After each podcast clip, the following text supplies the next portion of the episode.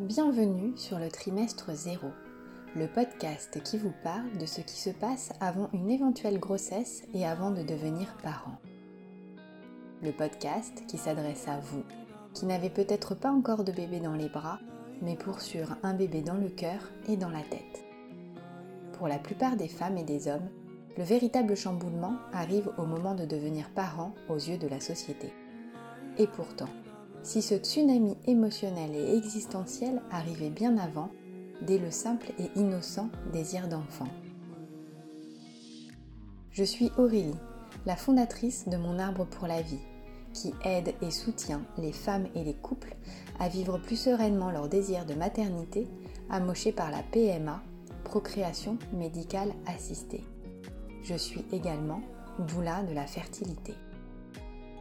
Je suis ravie d'accueillir aujourd'hui Tui Mai Lam pour répondre à trois de vos questions. Mai est sophrologue et coach spécialisée en périnatalité et gestion des émotions. Elle accompagne les femmes dans leur parcours vers une maternité consciente et épanouie, à commencer par leur désir d'enfant. Consciente des enjeux et surtout des différents ascenseurs émotionnels liés à de longs parcours et au parcours de PMA, Maï a à cœur d'être là pour ces femmes et ces couples. Elle les aide à vivre sereinement et positivement les différentes étapes de leur parcours. Maï est aussi maman d'un petit garçon et elle attend actuellement son deuxième enfant. Cela n'aura jamais été possible sans l'aide de la médecine. Vous comprenez donc pourquoi elle est si consciente de ce qu'implique un désir d'enfant qui prend du temps et les parcours de PMA. Pour en savoir plus sur Maï et découvrir son travail, vous pouvez vous rendre sur son Instagram my.happylifetherapy et son site du même nom. Je vous mets toutes les coordonnées dans le descriptif du podcast. Avant de vous laisser en compagnie de Maï, je vous invite à noter ce podcast sur votre plateforme d'écoute préférée avec des petites étoiles pour soutenir le trimestre zéro. Je vous invite également à continuer de poser vos questions sur le site internet www.monarbrepourlavie.fr, onglet podcast le trimestre 0, afin que je puisse transmettre votre ou vos questions aux médecins et thérapeutes que j'inviterai dans les futurs épisodes. Merci à vous d'être là pour ce troisième épisode. Je vous souhaite une bonne écoute.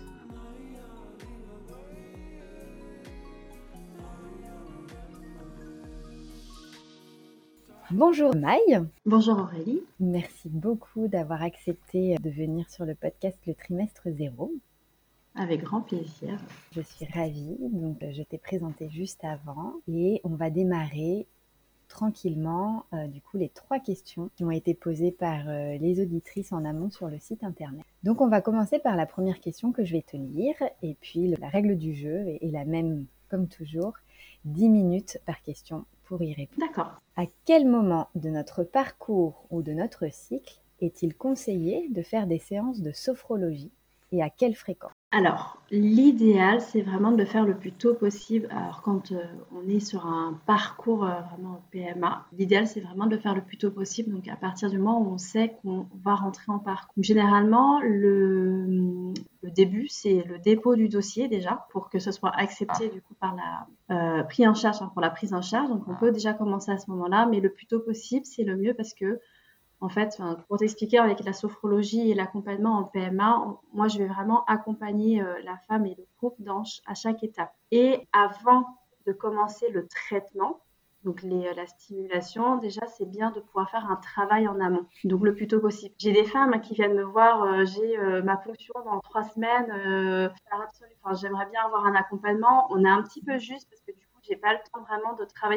De travailler en amont, l'idée, c'est vraiment de travailler sur le stress, de retrouver vraiment un état de calme déjà, de, bien, enfin de calme et de, paix intérieure, on va dire, pour pouvoir retravailler sur d'autres euh, d'autres capacités telles que la positivité, travailler pareil sur la confiance dans son corps, etc. Donc il y a quand même un petit travail en amont. Donc voilà. Donc le mieux c'est quand même le plus tôt possible. Après si je vois qu'on est un petit peu trop juste par rapport à un traitement, je le dis quand même, on décale un petit peu le début de l'accompagnement en sophrologie.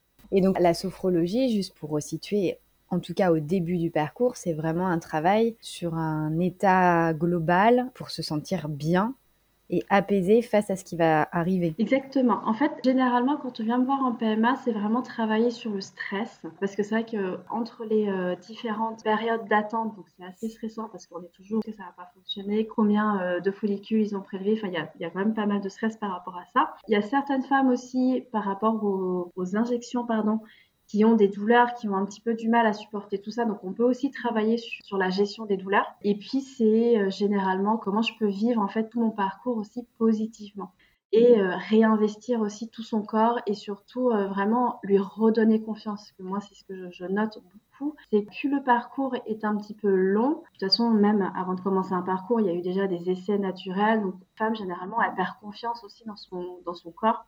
Donc là, l'idée, c'est vraiment de réinstaurer aussi cette confiance, de savoir que son corps, en fait, est capable de fonctionner et d'accueillir aussi ce, futur bébé.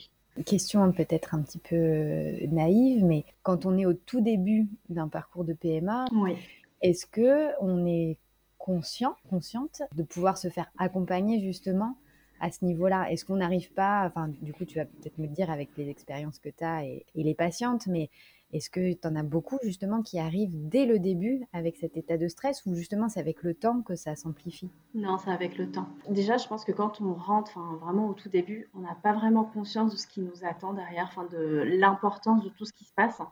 Je pense que voilà, on va voir le médecin, le médecin va nous dire bon, ben, on va commencer une PMA, on suit un petit peu les, instructions, mais je pense qu'on ne s'en rend même pas compte de, la, manière dont ça va impacter sur soi, la fréquence euh, du traitement, la fréquence des, rendez-vous. Je pense qu'on n'a pas du tout euh, conscience de ça. C'est pour ça que j'ai personne, hein, euh, très honnêtement, j'ai personne qui vient me voir à ce tout début-là et les gens viennent me voir souvent bah, quand il y a déjà au moins euh, un, un, passé. Euh, ouais, un cycle qui est déjà passé et, et la personne constate que voilà, elle n'est pas sereine, elle est hyper stressée, elle vient me voir bon, euh, à n'importe quel moment. J'essaye un peu de m'adapter au mieux pour pas la laisser sur un, on va dire, un, cycle toute seule, mais voilà, on vient souvent me voir un petit peu en urgence, on va dire.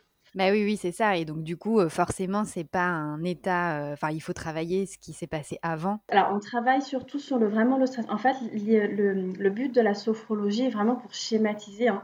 c'est que la première étape, ça va être vraiment, je vais travailler sur tout ce qui est négatif. On va évacuer tout négatif. Donc, quand je parle de négatif, ça va être le stress, l'appréhension, la peur, etc. On va évacuer tout ça, chasser tout ça. Et après, on va réinstaurer en fait un état de bien-être, d'apaisement, de sérénité selon ce que va me dire la personne. Et après, on va pouvoir venir travailler ensuite sur comment est-ce que je vais euh, prendre de la distance par exemple aux remarques, aux questions qu'on peut me poser, voir tout le parcours de manière positive, travailler sur la confiance, etc. Et si toi, tu es en état de stress, ce sont des choses que je vais avoir du mal à travailler. Oui, d'accord. Et donc du coup, donc toi, tu recommandes euh, évidemment le plus tôt possible quand on a cette conscience de ce que peut nous apporter la sophrologie. Oui. Et donc après, tu dis que tu es là à chaque étape du parcours. Il y a des étapes clés, j'imagine, où tu dois être là, enfin où tu peux être là. Alors quand je dis chaque étape, c'est euh, déjà bah, quand on commence le traitement Mhm. Donc encore une fois, ça dépend vraiment des femmes. Il y en a qui vont supporter les injections, voilà, parce que c'est un peu devenu mécanique, parce que c'est pas la première fois qu'elles le font. D'autres, c'est un petit, elles sont peut-être un petit peu plus douillettes, donc euh, chaque injection va être un peu douloureuse. Donc on peut déjà travailler sur ça pendant toute la, période. Ensuite vient, bon, je mets à part hein, les rendez-vous, euh, les échographies de contrôle, etc.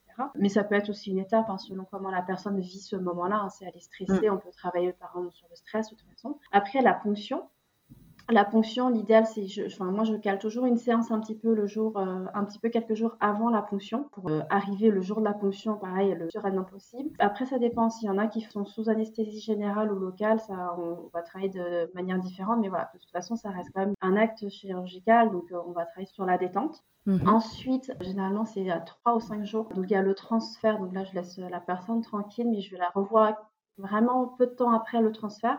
Et là, je vais travailler sur restaurer justement la confiance dans son corps, de savoir que voilà, le transfert est fait et que euh, son corps est prêt et va faire tout ce qu'il faut pour pouvoir accueillir aussi cet embryon-là.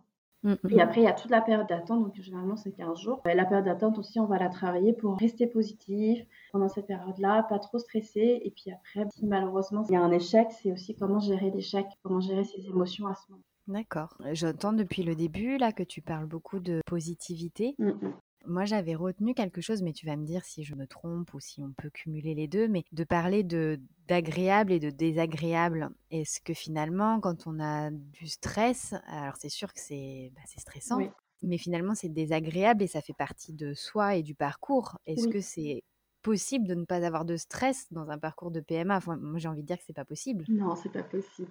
En fait, l'idée c'est pas d'éliminer le stress complètement, c'est plutôt comment je gère ces moments de stress pour pas me laisser submerger complètement en fait. Moi, je parle beaucoup d'émotions, les émotions qu'on dit négatives, donc j'appelle plutôt désagréables, elles sont aussi là pour quelque chose. L'idée c'est pas qu'on les, euh, les fuir ou de les ignorer, au contraire, oui, c'est ça, c'est de les travailler, de les digérer et de savoir les gérer, C'est ça, c'est de les gérer et pas se laisser complètement submerger par euh, tout ce qui peut se passer. D'accord. C'est une bonne transition, je pense, pour passer à la deuxième question. Quelle est, parce qu'en plus j'avais envie de passer à cette deuxième question justement pour bien comprendre, quelle différence entre la sophrologie, la méditation, la relaxation et la cohérence cardiaque? Alors ça se trouve, il y en a même d'autres. Dans quel cadre du parcours PMA dois-je faire telle ou telle pratique?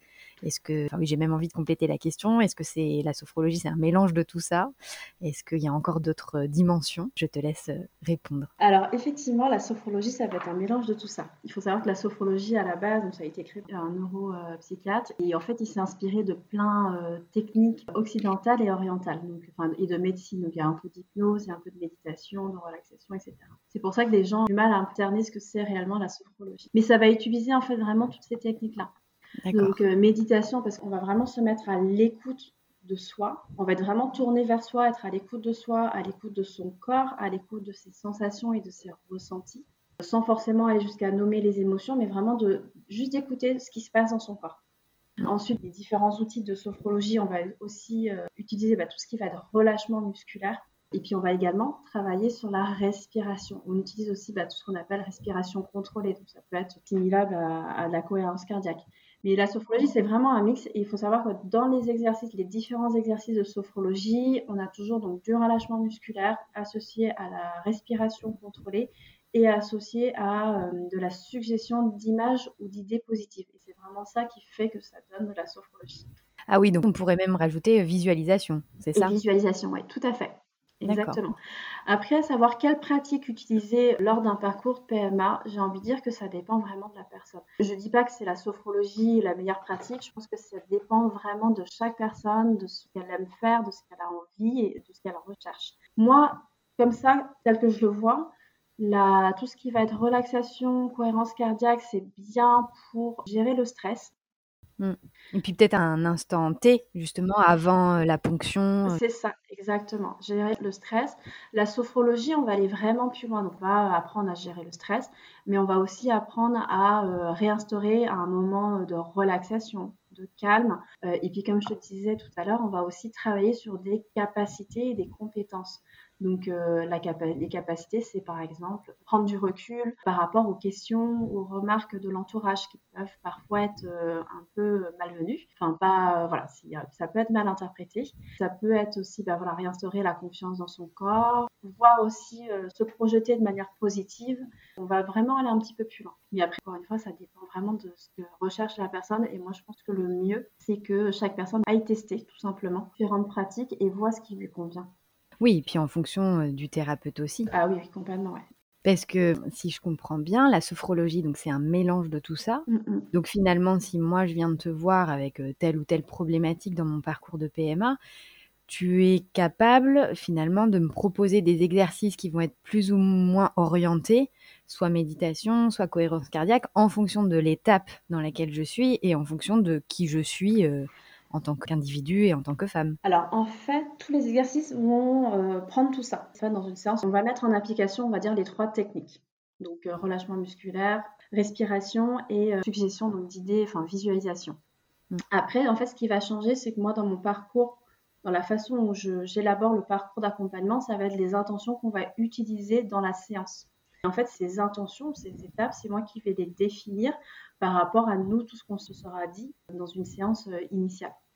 D'accord, ok. C'est hyper intéressant. Enfin, c'est vrai que même moi, enfin, je me posais cette question parce qu'on c'est quand même de plus en plus en vogue tout ce mmh. côté bien-être intérieur.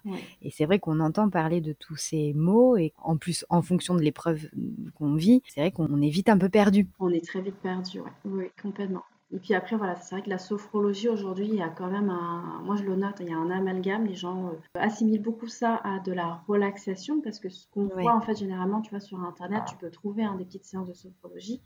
Effectivement, c'est les, c'est ce qu'on appelle, c'est la partie en fait relaxation statique où effectivement tu te fais guider, comme une hypnose, comme une méditation guidée en fait, tout simplement. Euh, mm. tu te fais guider. Mais ce qu'on ne voit pas et ce qu'on voit assez rarement, c'est toute la partie, euh, ce qu'on appelle relaxation dynamique, où là on va aussi mettre le corps en mouvement en fait. D'accord. C'est des exercices où on va mettre le corps en mouvement, donc c'est des, des, mouvements doux, mais on, voilà, on va faire aussi exprimer le corps. Euh, on va faire exprimer en fait ces sensations via en fait le mouvement du corps. Ah oui, d'accord. Effectivement, ça, je savais pas. C'est-à-dire que tu es, euh, c'est-à-dire que tu es debout et que toi, tu, tu, tu guides à, à, dire euh, euh, bouge, enfin, je, je, là, tu, vas me dire, mais bouge le, le bras ou tourne.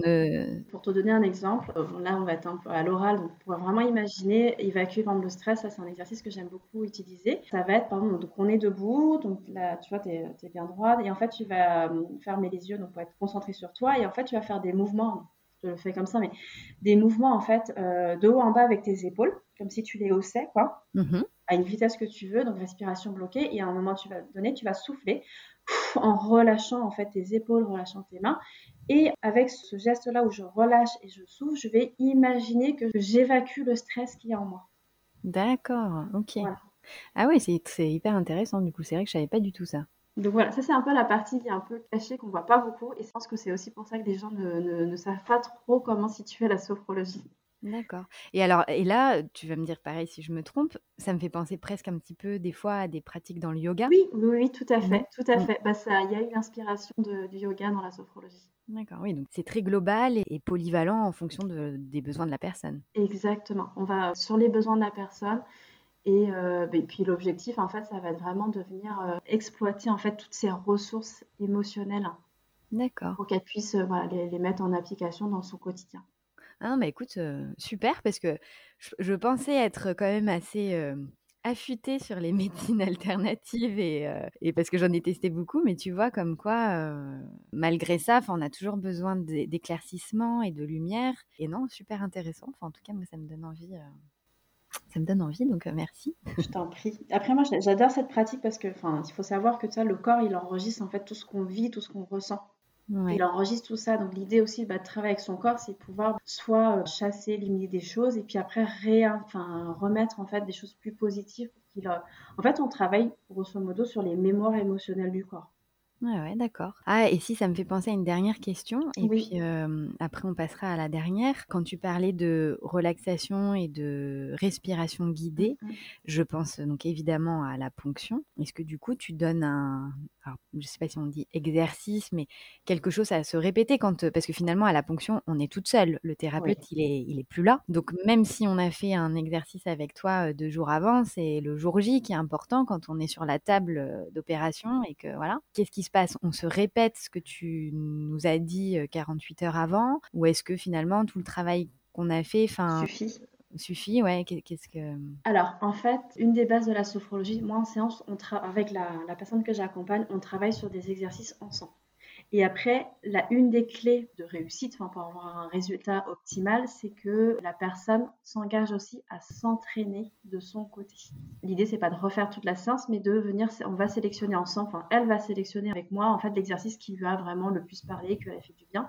Et l'idée, c'est qu'elle puisse le refaire de son côté. Et on vise vraiment l'autonomie de la personne qu'on accompagne. C'est-à-dire que toi, si tu viens me voir, donc on va travailler sur des exercices ensemble. Et à la fin de et même à la fin de chaque séance, tu as déjà une boîte à outils que tu vas pouvoir réutiliser dans ton quotidien. Et donc le jour de la ponction, par exemple, comme on aura fait aussi une séance en amont normalement sur la ponction, tu vas pouvoir le jour J réutiliser une technique le jour J tout simplement. Pour te donner l'exemple, moi, bah, ma dernière ponction, c'est ce que j'ai fait. Je me suis mise moi dans ma petite bulle, je me suis imaginée euh, ailleurs sur une plage et pas du tout euh, dans le bloc. Et pour te dire, ça c'était très drôle. L'anesthésiste qui était à côté de moi au moment où ça s'est terminé, elle m'a dit Mais je crois que vous êtes complètement endormi. Génial. pour moi, j'étais Bah non, ah bon, d'accord, ok. Ouais.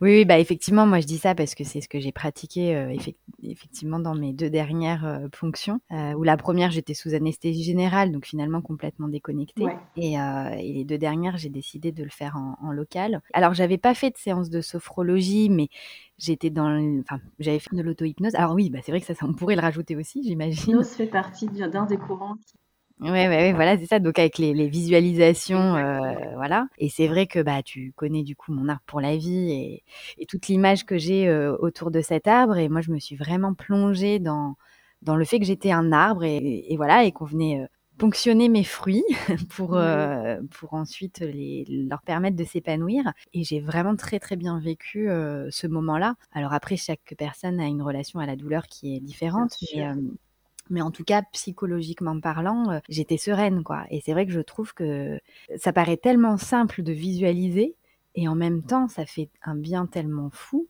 Bah, en tout cas, autant se donner les chances ou les clés de pouvoir le, le faire si possible. Après, on est réceptif ou pas, et, voilà, c'est autre chose. Mais, euh, mais c'est vrai que je trouve que c'est un, très très bel outil pour voir les choses autrement et, les vivre autrement. C'est ça, c'est vraiment le voir autrement. C'est pas dire je vais à l'hôpital, on va euh, me ponctionner mes folies. Enfin, c'est très euh, brut comme ça. effectivement, de se remettre dans une image. Donc, toi, tu avais ton arbre pour la vie, mais voilà, d'autres personnes, ça va être autre chose. Mais de s'imaginer, voilà, qu'est-ce qui se passe, etc. Du coup, ça rend aussi l'acte beaucoup plus agréable. Enfin, agréable. Positif, oui. Hein.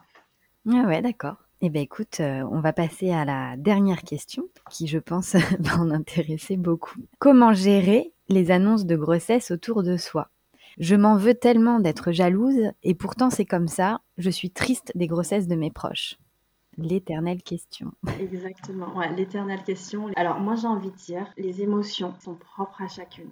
Pour moi, il n'y a pas à s'en vouloir de ne pas être heureuse parce qu'une personne en face de nous nous annonce sa grossesse. Il n'y a pas d'obligation. C'est vrai que généralement, on, a cette image de on annonce une grossesse, il faut que tout le monde soit heureux. Maintenant, quand on est dans un parcours, quand on est dans des essais bébés qui mettent du temps, ces annonces de grossesse renvoient aussi ben, à sa propre situation, au fait que nous, on n'y arrive pas que son corps n'y arrive pas. Ça renvoie à beaucoup, beaucoup, beaucoup de choses. Et, moi, j'ai juste envie de dire qu'il ne faut pas culpabiliser parce qu'on est jalouse, parce qu'on est triste, parce qu'on n'arrive pas à être heureuse. C'est comme ça de toute façon. C'est pas mal, ça ne veut pas dire qu'on est une mauvaise personne ou quoi que ce soit. C'est juste que là, aujourd'hui, à l'instant T, avec tout ce qu'on vit, c'est ce qu'on ressent et les émotions, comme je te disais, voilà, l'idée c'est pas, euh, il faut pas les ignorer. Les émotions, elles sont aussi là pour quelque chose, donc il faut accepter de ressentir ces choses-là qui sont effectivement agréable du tout, il faut les accepter et pas s'en vouloir. En fait, ce qui se passe de manière très globale, c'est les émotions. Quand tu les fuis, quand tu les ignores, tu dis non, non, mais je peux pas me sentir jalouse, c'est pas possible. En fait, ce qui se passe, c'est que l'émotion, elle est là, elle va repartir et à la prochaine, pendant annonce de grossesse, elle va revenir de manière plus intense. Et peut se passer, c'est que sur cette émotion de jalousie, va se rajouter en plus le fait que tu culpabilises de ressentir de la jalousie et plus tu vas essayer de, de nier ces émotions-là, elles, vont, euh, elles vont se multiplier. Et à un moment donné, ça va devenir très compliqué à gérer. Donc vraiment l'idée, enfin, et moi c'est ce que je conseille, c'est vraiment euh, d'accepter de ressentir tout ça parce que ça fait partie de nous, tout simplement, c'est normal. Alors, on n'est mm. pas obligé d'aller montrer à l'autre personne, etc. Mais voilà, peut-être se mettre un petit peu en retrait. Peut-être laisser cette émotion-là. Tant qu'on est avec la personne qui annonce sa grossesse, on la laisse de côté, mais quand même de revenir à un moment donné sur cette émotion et de la laisser s'exprimer tout simplement et de l'accepter. Oui, oui, c'est ça. C'est dans la, dans la question je m'en veux d'être jalouse, c'est euh, je suis jalouse et c'est comme ça et ça ne me définit pas. Enfin, ça fait partie de moi parce qu'on est des êtres humains et voilà. Mais par contre, ça, comme tu dis, ça fait pas de moi une mauvaise personne et euh, voilà. Et chacun gère avec euh, ses émotions en fonction de ce qu'il est en train de vivre. Exactement. Faut les accepter. Et puis l'émotion, elle est là à un instant T. Hein. Elle ne nous définit pas en tant que personne. Par contre, ce qui est difficile, c'est que nous, on a peut-être beau faire cet exercice-là pour ne pas culpabiliser, mais par contre, euh, en face, c'est très difficile euh, de voir quelqu'un qui ne se réjouit pas justement à cette grossesse où tout le monde, comme tu dis, devrait être bah, heureux. Après, c'est alors soit la personne en face donc ne sait pas qu'on est en parcours et effectivement ne peut ne pas comprendre, ça c'est évident. Après, on, elle peut euh, rien ne nous empêche hein, d'aller la voir ou qu'elle vienne vous voir pour savoir ce qui se passe ou d'aller la voir tout simplement pour lui expliquer. Ou soit la personne est au courant Personnellement, ça c'est mon avis, je trouve que c'est un petit peu maladroit de l'annoncer, que c'était avec euh, plein de personnes, je trouve que c'est un petit peu maladroit, mais ça c'est mon avis personnel. Mais soit elle est au courant et elle comprendra le fait que on n'arrive pas à se montrer hyper heureuse. Mais ce que j'ai envie de dire, c'est que dans ces moments-là, il ne faut pas se soucier non plus du regard de l'autre. C'est là, c'est soi. Si la personne ne comprend pas, tant pis. Voilà, encore une fois, rien n'empêche d'aller euh, lui expliquer. Je trouve que ça sert à rien d'aller surjouer ou d'aller jouer un autre rôle qui ne correspond pas et qui ne correspond pas à ce qu'on ressent à ce moment-là. Oui, et puis j'ai envie de dire aussi, on est quand même beaucoup à, travailler sur tout ça.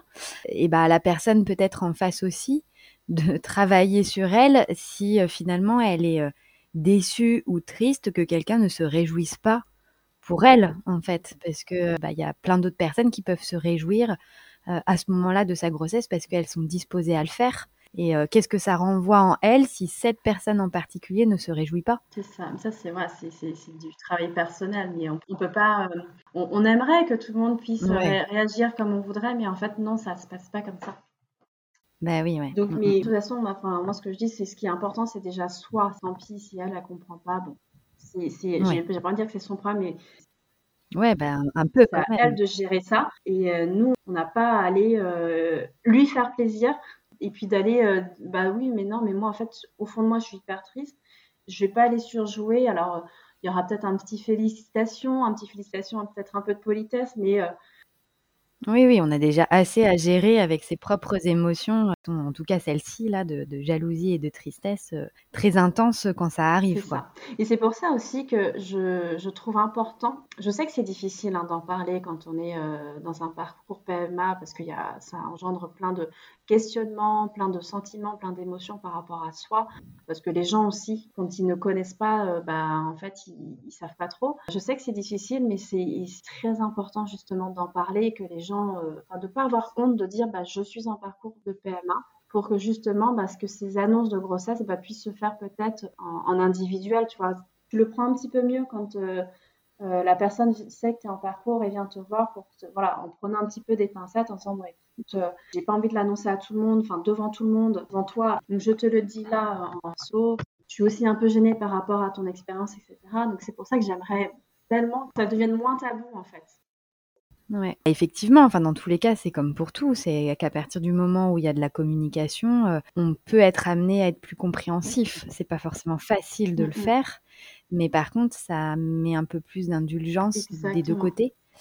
Mais bon, après, en prenant effectivement le caractère et l'individualité de chacun, qui est pas toujours évident, mais euh, effectivement, euh, c'est vrai que sur ce point-là, on se dit qu'au moins de le, dire, ça peut éviter quelques maladresses. Peut-être pas non, toutes. pas toutes, mais voilà, ça peut en éviter. Mais après, dans tous les cas, voilà, si on, sent voilà, quelque chose d'assez désagréable par rapport à ça, c'est d'accepter de ressentir ça et, et juste de l'accueillir, mais pas de la fuir en fait. Et ça, en sophrologie, sur cette thématique-là particulière, tu vas me dire que ça dépend de chaque personne, mais on est plus sur de la visualisation, de la méditation, de la relaxation pour euh, réussir à appréhender ces, ces annonces de Moi, grossesse. Moi, je travaille beaucoup sur, que ce soit pour les annonces de grossesse ou les, euh, les questions. Tu dois connaître ça, les fameuses questions, c'est pour quand, etc. Qui partent d'une bonne intention à la base, mais qui, pour la personne qui le reçoit, euh, peut être mal perçu. Moi, je vais beaucoup travailler sur la, prise de recul. Pareil, l'idée, c'est euh, pas d'aller ignorer ses émotions, mais c'est développer en fait une capacité justement à prendre du recul par rapport à ces annonces de grossesse ou ces, euh, ces questions pour justement pas se laisser complètement submerger par euh, quelque chose qui peut être désagréable. D'accord. Bon, bah, merci beaucoup euh, pour tes lumières. Moi, j'ai une dernière question qui, du coup, n'était pas dans la liste, mais qui me vient. Est-ce que tu peux dire, dans les personnes que tu accompagnes, s'il y a vraiment euh, une problématique principale qui ressort? Enfin, est-ce que toi, tu arrives à avoir une problématique principale qui ressort quand on vient te voir? Ou c'est vraiment aléatoire? En parcours PMA, ça va être vraiment le stress et surtout, c'est vraiment la personne, elle veut vraiment se donner, euh, avoir l'impression de, s'être donné les moyens que ça fonctionne. Mmh. Euh, je pense que voilà, quand tu te lances dans un parcours PMA, tu sais que le résultat n'est pas garanti, il n'est pas à 100%, mm. mais vraiment de dire que je me suis donné les moyens et de ne pas avoir de regrets en fait. Et est-ce que si je dis ça, peut-être que pour que ça fonctionne, mais aussi tout simplement pour se sentir bien, parce que que ce soit la sophrologie ou n'importe quelle autre thérapie et même la médecine, personne ne peut garantir ce résultat, mais finalement, par contre, on peut travailler sur le fait que je vive le mieux possible toutes ces étapes et tout ce temps et ces épreuves, en fait. Et ça, et ça par contre, on peut impacter dessus. Oui, oui. Parce que, ouais, du coup, moi, c'est ce que j'entends dans, dans, ta pratique, c'est que c'est quand même de, ouais, de se reconnecter à soi, de s'écouter, et du coup d'être euh, en cohérence finalement avec euh, bah, ses émotions, comme tu dis, euh, d'accepter, de pas culpabiliser, de pas les fuir non plus, de les voir et de, enfin voilà, de réussir à gérer un petit peu tout l'individu qu'on est et toute la complexité de l'être humain.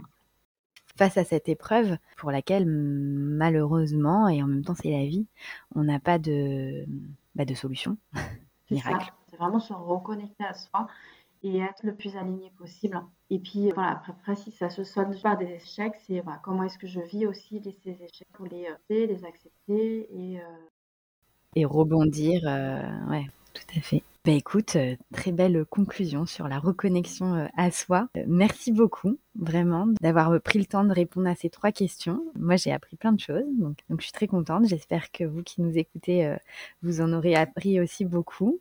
Vous pouvez retrouver dans le descriptif du podcast toutes les coordonnées pour trouver Maï en ligne et sur les réseaux. Et puis, bah, je suis sûre qu'elle sera disponible pour échanger avec vous et répondre à d'autres questions si vous en avez encore. Voilà. Merci beaucoup, Maï. À bientôt. À bientôt.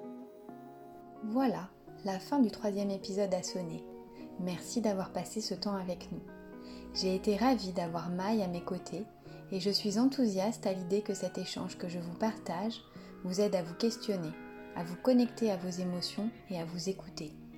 J'espère que vous aurez eu quelques clés pour continuer d'avancer. Cet épisode a eu quelques variations de son, je m'en excuse. Vous l'avez compris, ce podcast est aussi nouveau pour moi. Quoi qu'il en soit, et encore une fois, sachez qu'à travers ce podcast, le trimestre 0, je souhaite vous partager des points de vue, des clés pour cheminer, des questionnements pour que vous puissiez vous approprier votre parcours et avancer selon votre propre histoire. Ni mes invités ni moi-même ne vous donnons de recettes miracles. C'est en toute humilité que nous partageons cet instant avec vous en tant que professionnel de santé et du bien-être pour vous guider et vous aider à prendre du recul sur certaines choses de votre parcours. Mais aussi, tout simplement en tant que femme qui, comme vous, avons vécu ou vivons un parcours de PMA. Enfin, la chose la plus importante que je voudrais vous transmettre, c'est de savoir vous écouter vous, à l'intérieur de vous. Il n'y a aucun mal à avoir besoin d'aide. Il n'y a aucun mal à prendre la main que l'on nous tend quand elle nous permet d'écouter son cœur. Et n'oubliez pas, votre cœur a des choses à dire. Tendez l'oreille et prenez soin de vous. Je vous mets tous les liens pour trouver Maille et mon arbre pour la vie dans le descriptif de l'épisode. Et en attendant le prochain épisode, je vous donne rendez-vous sur Instagram pma.monarbre pour la vie. Et surtout, n'oubliez pas de noter cet épisode s'il vous a plu pour soutenir ce nouveau podcast ainsi que les professionnels que j'invite. À bientôt!